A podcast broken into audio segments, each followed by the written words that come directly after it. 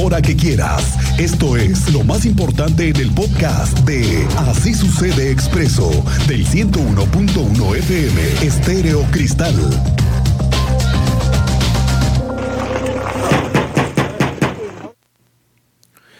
Bueno, comenzamos. Hoy es el Día Internacional de la Mujer y comencemos con lo que nos involucra en el día, la reflexión, la conciencia de lo que estamos hoy viviendo y también lo que va a suceder esta misma tarde. Tenemos a la vista dos protestas, me dicen que hay previsiones de más de 5 mil mujeres, niñas, que van a participar y tú vas a acompañarlas y a cubrir la marcha. Andrea Martínez, bienvenida, ¿cómo te va? Buenas tardes. ¿Qué tal, Miguel Ángel? Muy buenas tardes y a todos los radioescuchas. Así es, este martes en Querétaro, con motivo del 8M, Día Internacional de la Mujer, se, llevan se llevarán a cabo, son dos marchas, una que saldrá de Plaza Constitución a las 5.45 de la tarde y otra más de la Plaza del Estudiante a las 4 de la tarde para recorrer las calles de la ciudad. Y bueno, al respecto, la secretaria de Gobierno Estatal, Guadalupe Murguía Gutiérrez, pues nos daba a conocer que previo a las marchas que se realizarán por esta tarde, se protegieron algunos inmuebles ubicados alrededor de Plaza de Armas como Palacio de Gobierno y el Tribunal Superior de Justicia para evitar que sufran daños. También, bueno, nos daba a conocer que elementos de seguridad pública podrían intervenir en las marchas del 8M en Querétaro en caso de que se detecte que se encuentre en riesgo la seguridad de las participantes o de la población en general. También, bueno, eh, pues nos daba a conocer que hasta este momento no se han detectado grupos de choque que vengan a alterar el orden y a generar condiciones de violencia justamente en la realización de estas marchas aquí en Querétaro. Escuchamos pues lo que nos explicaba al respecto la secretaria de Gobierno Estatal. Están eh, protegiendo los inmuebles, si ustedes ven en la zona de Plaza de Armas, están eh, eh, vallas alrededor de esta zona con el ánimo de proteger estos inmuebles. Ustedes saben también que en otras ocasiones se han generado daños al patrimonio pues y a los inmuebles y incluso a algunos negocios en esta zona del centro histórico.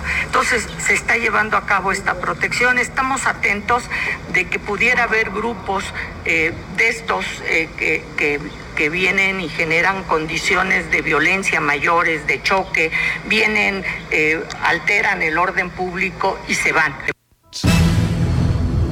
Y bueno, también pues la titular de la Secretaría de Gobierno Estatal afirmó que mujeres de las áreas de desarrollo político de Gobierno del Estado, municipio y protección civil acompañarán la marcha del 8M que se desarrollará aquí en la capital queretana. Recordarles, bueno, que de acuerdo con las colectivas de feministas de Querétaro se espera al menos la participación de 15 mil mujeres en una de estas marchas que se realizará aquí en la capital.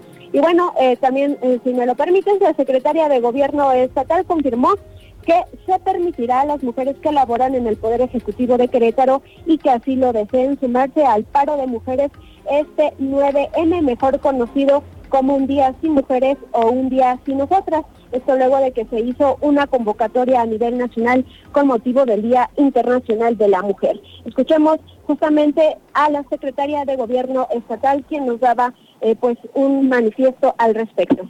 Las que quieran participar así serían. No conozco que haya habido un movimiento como en otros años de una 9M, eh, un día sin mujeres. He oído estas expresiones y desde luego, bueno, pues incluso la secretaria de Trabajo ha hecho el llamado a las diferentes instancias para que tanto las empresas como el propio gobierno del estado permita a las mujeres que desean participar el que puedan hacerlo sin que esto implique alguna consecuencia laboral.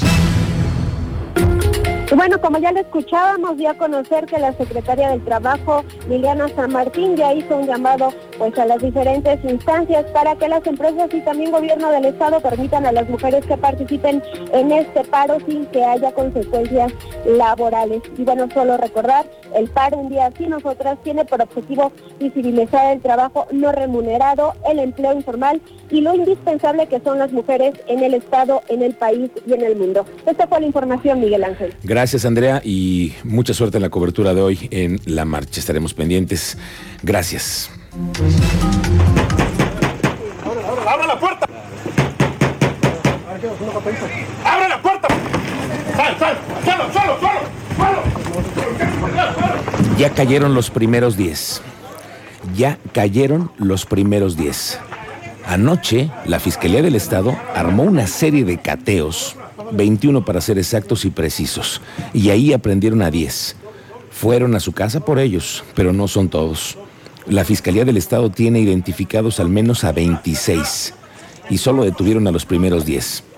Anoche y durante la madrugada, en 19 colonias de los municipios de Querétaro, El Marqués, Corregidora, Colón y San Juan del Río, había personal de la Fiscalía y de la Secretaría de Seguridad Ciudadana. Ya habían pasado 48 horas de lo ocurrido en el estadio. Esto sabemos del avance. Que la Fiscalía del Estado aún está buscando más responsables, no solo de los 26 de los que se habla, que ya tenemos prófugos, que están tratando de evadir la justicia. El fiscal del Estado, Alejandro Echeverría, confirmó que además de los 10 detenidos la madrugada de este martes, los elementos de la Fiscalía buscan a otras 16 personas. Dice que no han concluido con su trabajo de investigación y que seguramente en el transcurso de los días podrían acreditar la responsabilidad de algunas otras personas. El día de ayer por la noche, este, se inició precisamente un operativo coordinado con la Secretaría de Seguridad Ciudadana, donde llevamos a cabo 21 carteos, obviamente con la intención de tener a 26 implicados en estos hechos que lamentablemente todo el mundo conoce. Desafortunadamente solamente detuvimos a 10 personas de ellas, 16 más están ahorita prófugos, sin embargo nosotros continuamos en su búsqueda con la intención precisamente de detenerlo. También quiero aclarar esa parte que tú mencionas de manera muy importante, que nosotros tenemos la certeza de que pueden ser más, sin embargo la investigación sigue abierta, nosotros no la hemos cerrado, no hemos concluido con nuestro trabajo de investigación. Y seguramente en el transcurso de los días podremos acreditar la responsabilidad de algunas otras. Solicitar más órdenes, pero por lo pronto se queda en 10 la cifra de Esta tarde vamos a hablar con el fiscal Alejandro Echeverría. Vamos a hablar con él para platicar sobre estos cateos y lo que sigue. El gobernador Mauricio Curi aseguró que no existe ningún elemento que confirme que la delincuencia organizada hubiera estado involucrada en los hechos de violencia registrados el pasado sábado en el Corregidora. Dijo que trabajan con la Fiscalía del Estado, la Fiscalía General de la República e Inteligencia de la Federación, quienes indican que no existe evidencia sobre la intervención de líderes de una agrupación criminal o los guachicoleros como se ha mencionado. Esto fue lo que dijo el gobernador. Estamos trabajando muy de cerca con la Fiscalía, muy de cerca con el gobierno federal. Eh, esta parte que dicen de que hay, eh, digamos, delincuencia organizada, no tenemos ningún elemento que nos lo diga.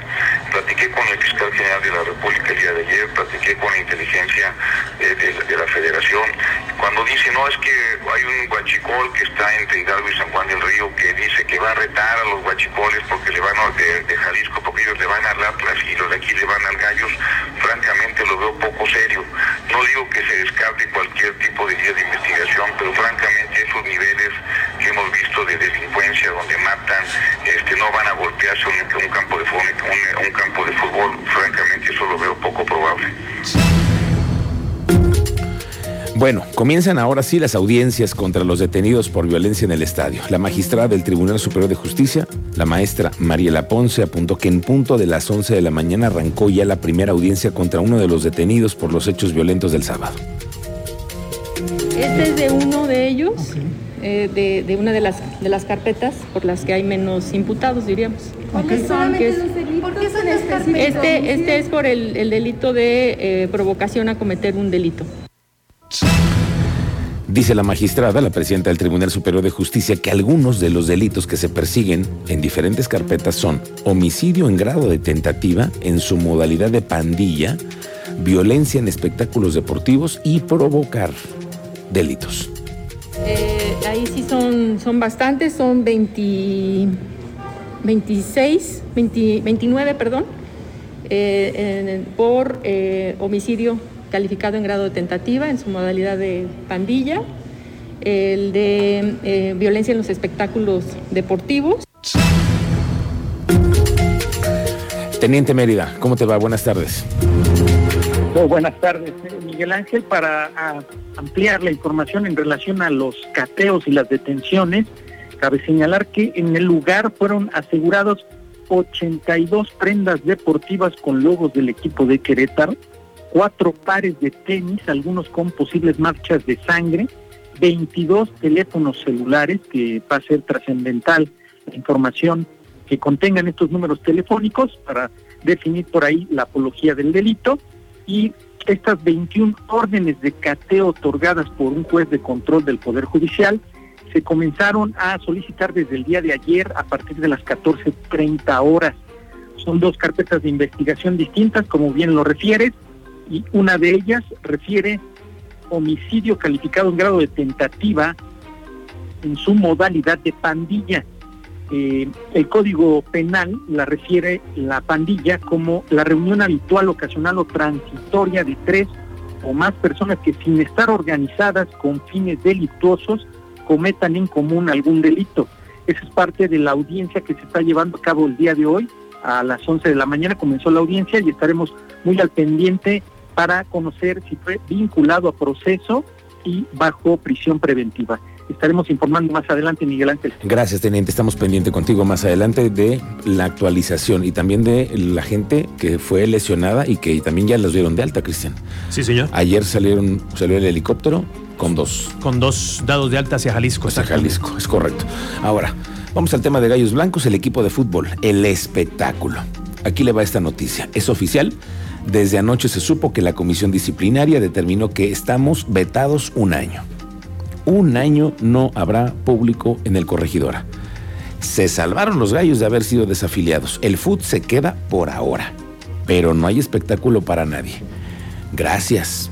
Gracias a todos aquellos desequilibrados que sacaron el cobre. Gracias a ustedes. Gracias porque muchas familias se van a quedar sin empleo. Muchas familias que pagaron su bono gallo, que van con la familia cada 15 días, se quedaron sin esa distracción, esa diversión.